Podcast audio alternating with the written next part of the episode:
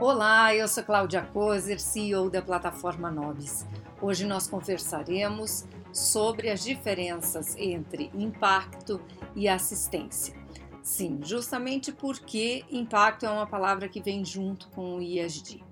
E uh, o uso indiscriminado de impacto e todos os seus derivados é, provoca uma certa sensação de que nada está acontecendo de diferente, nada de novo debaixo do sol.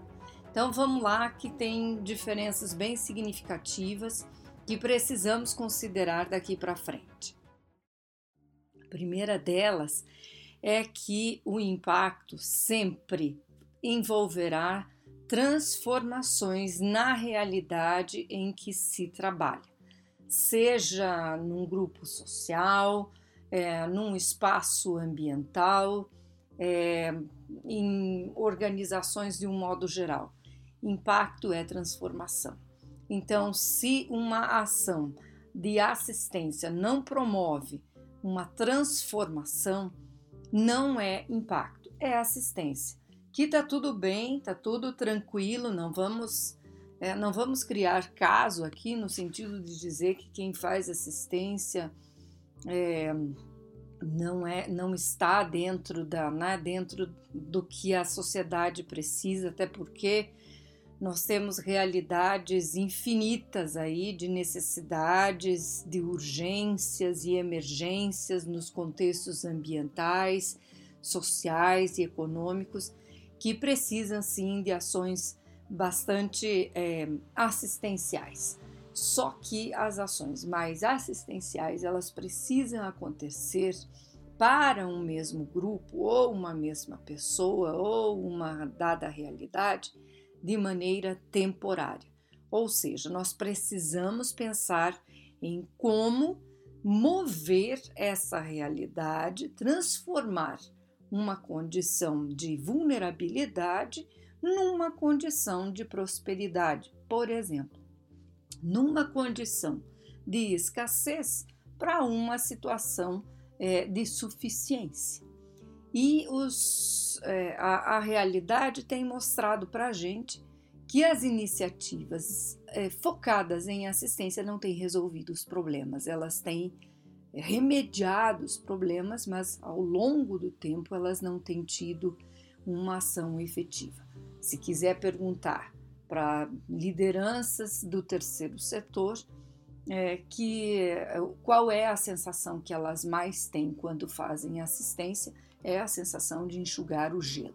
Então, quando nós sentimos que enxugamos o gelo, não estamos transformando, estamos trabalhando sempre numa via de assistência, que, como eu disse, ela é importante porque ela lida com emergências, com situações pontuais mas ela não pode ser perene, pelo menos para as mesmas pessoas, para os mesmos grupos, para as mesmas realidades, tá certo?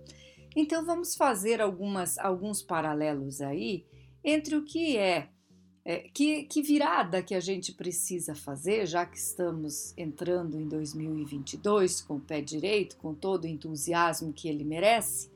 Vamos fazer uma virada né, uma virada importante para o impacto de verdade. Bora lá? No primeiro momento, eu gostaria de fazer um resgate de alguns conceitos que nós trabalhamos na, na, é, no episódio anterior sobre os ODS. Lembrando que nós estamos sempre trabalhando, quando lidamos com impacto, sempre trabalhamos com cinco P's que são as pessoas, o planeta, a prosperidade, a paz e as parcerias. Se sempre pensarmos em ações que integrem essas cinco coisas, nós conseguimos ter mais efetividade aí no, uh, no que concerne às transformações que o mundo precisa. Então, quando nós pensamos assim, Poxa, o que mais desejamos para o mundo à nossa volta? Né? É, olha, pare e se pergunta: o mundo que você tem é, na real para ti e o mundo que você deseja no futuro ou que você gostaria que ele já estivesse no aqui e agora, mas é, lamentavelmente não está, é, você com certeza vai pensar que tem muita coisa para fazer, que tem muito problema para resolver, que tem desafios quase é, insuperáveis para lidarmos. Ocorre que lembra bem que nós temos grandes possibilidades de trabalho conjunto, de união de forças, se soubermos agir de maneira bem articulada, de maneira bem intencionada, regida por propósitos, com firme intenção de resolver. Ah, então, é, quando convidamos empresas e o terceiro setor, pessoas da sociedade civil para resolver problemas, é porque nós queremos transformar. E a transformação, ela é mais ampla. Ela, ela movimenta, por exemplo, um sistema social todo, uma infraestrutura, num ecossistema é, ela transforma, ela tem condição de, é, de transformar mesmo. Quando a gente fala de, quando eu, tô, eu falo de virada de impacto, né, da virada do impacto, ou seja, da virada da assistência para o impacto, eu estou falando de alguns pontos em específico que eu vou falar a partir de agora. O primeiro deles é que a gente tem que parar com ações fragmentadas e desarticuladas e começar a se movimentar para ações conectadas e vinculadas em rede. Nós temos mais efetividade quando trabalhamos em rede. O segundo ponto é que a gente deve sair de ações mais pontuais para ações contínuas e consistentes. Nesse ponto, eu vou dar um exemplo. Vamos imaginar que você é, é, acredite que dar cestas básicas é super importante para um determinado grupo de pessoas que está numa condição de necessidade urgente. Bastante necessário que isso aconteça. Até porque a fome tem pressa, né? Quem tem fome tem pressa, tem né, muita uma, uma situação que precisa muito de uma ação urgente, de uma ação assistencial, é, de uma ação de caridade, é, né? mas que sim é mais pontual. Agora, vamos imaginar um sujeito que recebe cesta básica no, no tempo 1 e quando você vê, ele é a mesma pessoa que está pedindo cesta, é, cesta básica no tempo 2, no tempo 3, no tempo 4 é, e ninguém é, se mobiliza para entender por que, que esse sujeito precisa de cesta por tanto tempo. É, é, é, é o emprego? É o acesso? É a qualificação? É a oportunidade? O que falta para esse sujeito ir até o supermercado e ter dignidade para comprar as coisas de que ele precisa, as coisas de que ele gosta, é, para ele e para sua família. Isso é dignidade. Então, quando a gente lida com um público, trabalha com um público sempre na via da assistência, é, a gente é, é bem possível que se esqueça de perguntar se essas pessoas têm outras necessidades e se elas podem ser resolvidas, se elas podem ser é, apoiadas. Então, é, a situação é: não se trata de dizer que ações de emergência e de urgência não são importantes. Sim, elas são super importantes, mas elas são pontuais.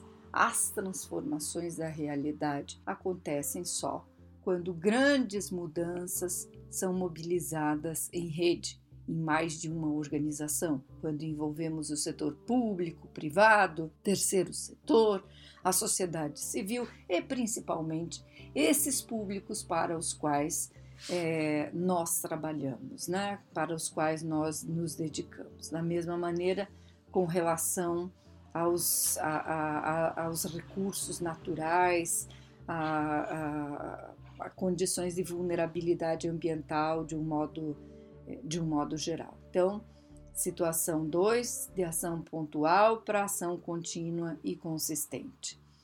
É, terceiro ponto, de ações centradas na vulnerabilidade para ações centradas na força das oportunidades.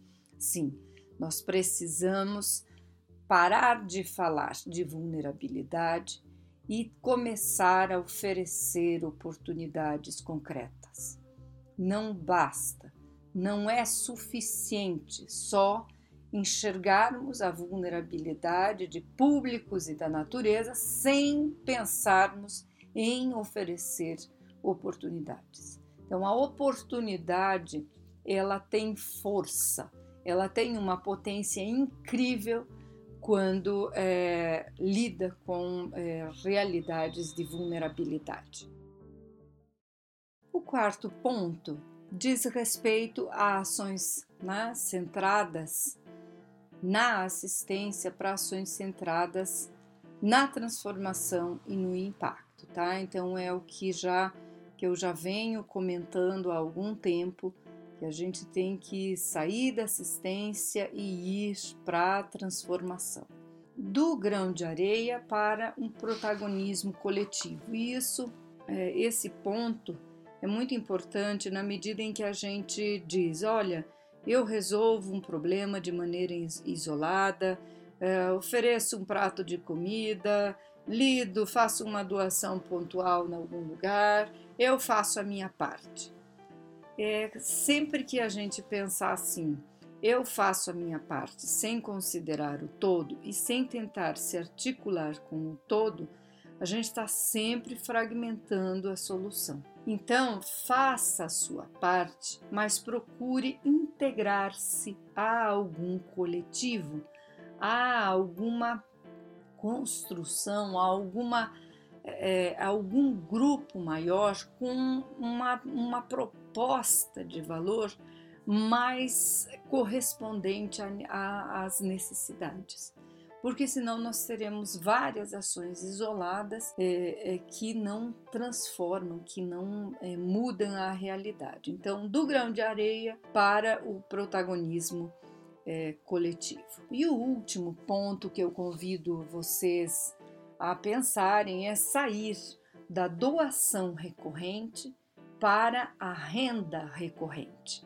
Nós precisamos criar é, mecanismos de migração disso, dessa vulnerabilidade que nunca se acaba, dessa necessidade de doação que nunca se acaba, para soluções mais potentes, mais recorrentes com diferentes públicos. Né? Então, é, migrar dessa, é, dessa condição de doação recorrente para renda recorrente faz muito sentido quando a gente está realmente decidido a transformar uma realidade. Olha, o que nós temos hoje muito potente em termos de transformação é a inclusão digital e a presença digital. Mas isso eu vou deixar para o próximo episódio sobre como é que nós podemos articular, por exemplo, a, a inclusão digital nessas propostas de impacto.